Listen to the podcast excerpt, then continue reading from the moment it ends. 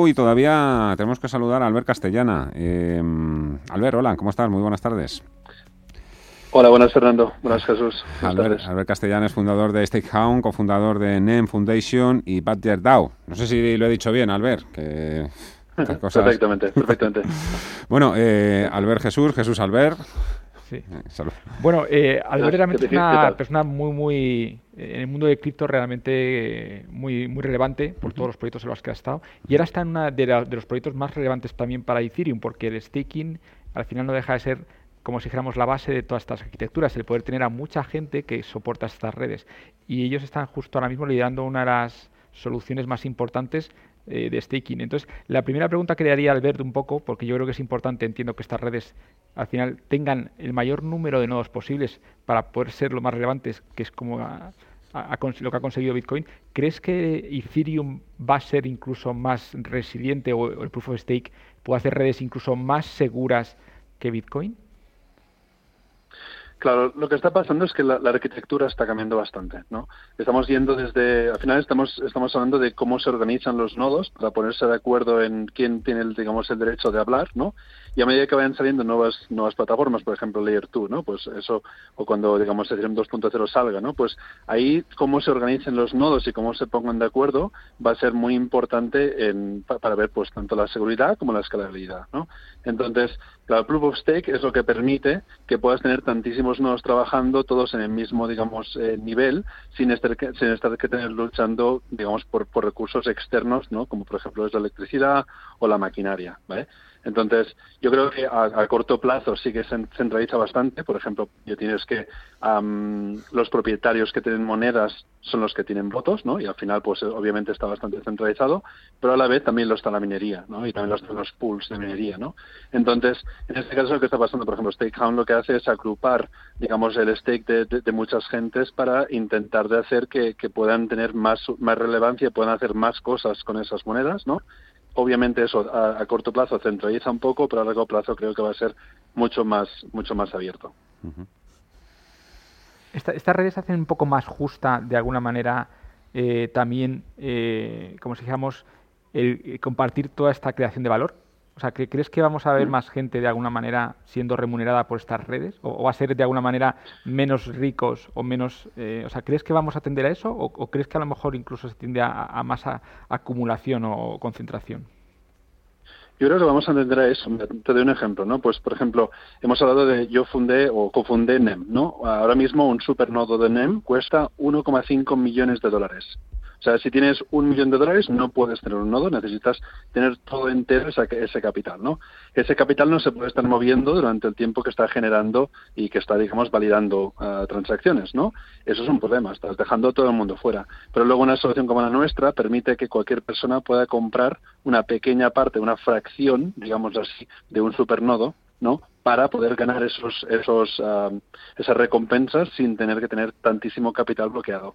Por tanto, creo que, como digo, ¿no? a corto plazo sí que centraliza mucho. A corto plazo, de hecho, staking empezó en 2014, eh, hace ya tiempo, ¿no? Entonces, hemos estado avanzando muchísimo en, esta tecnología. A nivel técnico hay, digamos, requisitos de mínimo de capital que tienes que tener. Y no estamos hablando ya solamente de lo que se llama tokenomics, ¿no? Cómo maximizar el precio y demás. Estamos hablando de que lo que intentas es que no pueda entrar nadie en el sistema, crear de golpe mil nodos intentar de votar a todos los demás fuera porque de golpe ha conseguido crear mil nodos, ¿no? Entonces eso se llama civil prevention.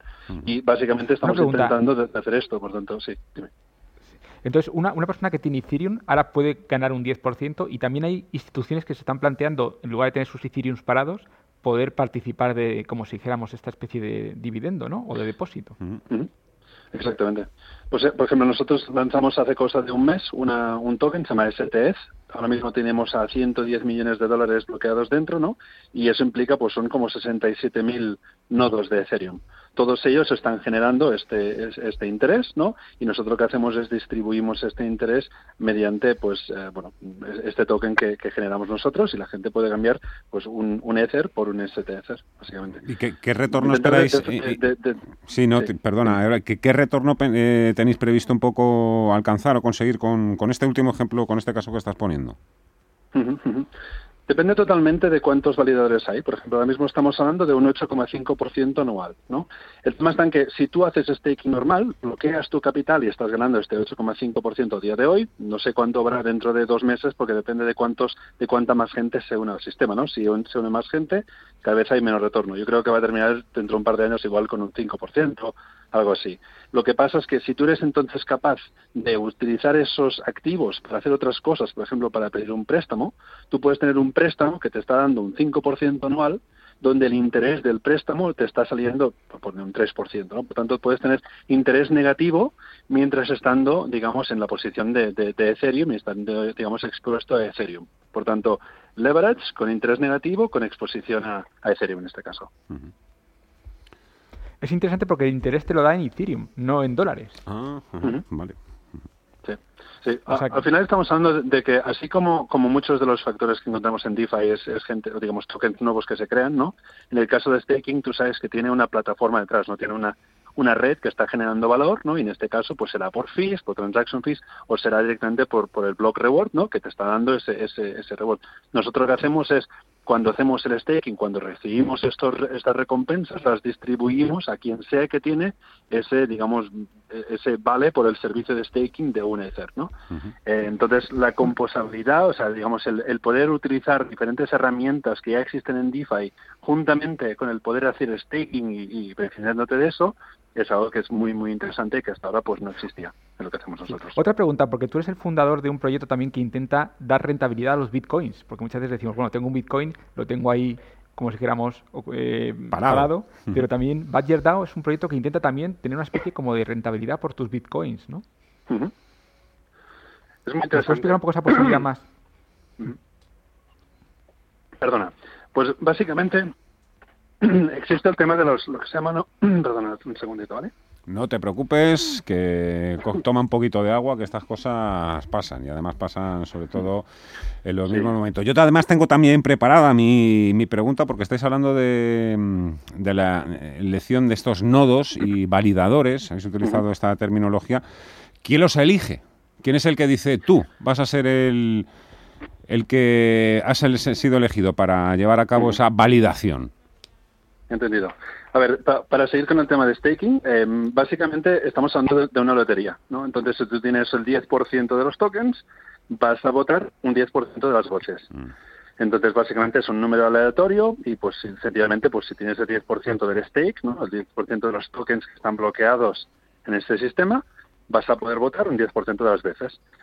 No es nada más que eso. Por tanto, es, más sencillo, ¿no? Digamos, en el, en el, proof of work tienes, la gente está ahí buscando ceros y ceros y aquí sencillamente pues hay un orden que es la estadística. Pues mira, si, si te toca una de cada 100, pues tú verás el, el hash del último bloque, vas a ver directamente que en el siguiente hash te toca hablar, hablar a ti y vas a poder hablar, básicamente. Por tanto, es mucho más sencillo, ¿no?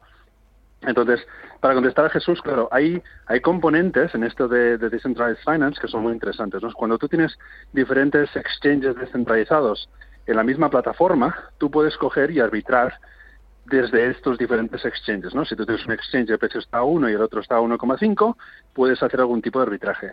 Si encima le añades el tema de préstamos en diferentes plataformas, pero todos ellos viviendo desde dentro de Ethereum, ¿no? lo que puedes hacer es que el sistema de forma autónoma se ponga a buscar optimizaciones que sean profitables para, ah, digamos, la gente que pone el capital, ¿no? Entonces, Badger lo que hace es que tú, como usuario, puedes poner, por ejemplo, WBTC y el sistema automáticamente busca por todos los exchanges y por todas las plataformas de préstamos qué tipo de arbitraje se puede hacer que sean profitables. Y entonces los ejecuta de forma autónoma, ¿no? Pues ahora mismo, por ejemplo, Badger creo que ha generado ya para, para la tesorería de Badger misma como 30 millones de dólares, ¿no? Em, aparte de eso, claro, la gente está sacando hoy un yield de 20, 30, 50, 80%, que depende básicamente de las ineficiencias del mercado. ¿no? Pues si tú tienes, no sé cuántos ahora mismo uh, descentralized exchanges ahora mismo, ¿no? Casos de cambio descentralizados ahora mismo, ponle que haya 50, ¿no? Entre ellas, constantemente hay ineficiencias, ineficiencias porque cualquier persona que haga un trade crea esa ineficiencia y permite a estos sistemas, se llaman vaults o sets en el caso de, de Badger, que puedan hacer este arbitraje para ser uh, profitables. ¿Qué pasa? No, no, tiene, no tiene ningún tipo de riesgo, porque lo que pasa es que en un mismo bloque se ejecuta toda la transacción y o funciona y da beneficios o no funciona, no da beneficios y no se ejecuta. Por tanto, me parece un concepto súper, súper interesante. A mí me parece tremendamente interesante en el sentido de eso de que podamos darle cada vez más usos y, no solo, como decía yo al principio, para, para, especular, ¿no? Poco a poco aquí nos estáis enseñando, pues por ejemplo, hoy, hoy cómo pueden funcionar las criptodivisas como reserva valor, como un depósito, como un dividendo y sobre todo también me imagino que ahí se unirá mucha gente, ¿no? Para hacer grupos de staking, pues eso, para para, para tener mayor poder para, para hacer esta, esta reserva de valor. Albert Castellana, em, Staking, em, muchísimas gracias. Muchas gracias. Un placer. Hemos aprendido mucho. Hasta otra. Muy buenas tardes. Muchísimas gracias. Bueno, que es que son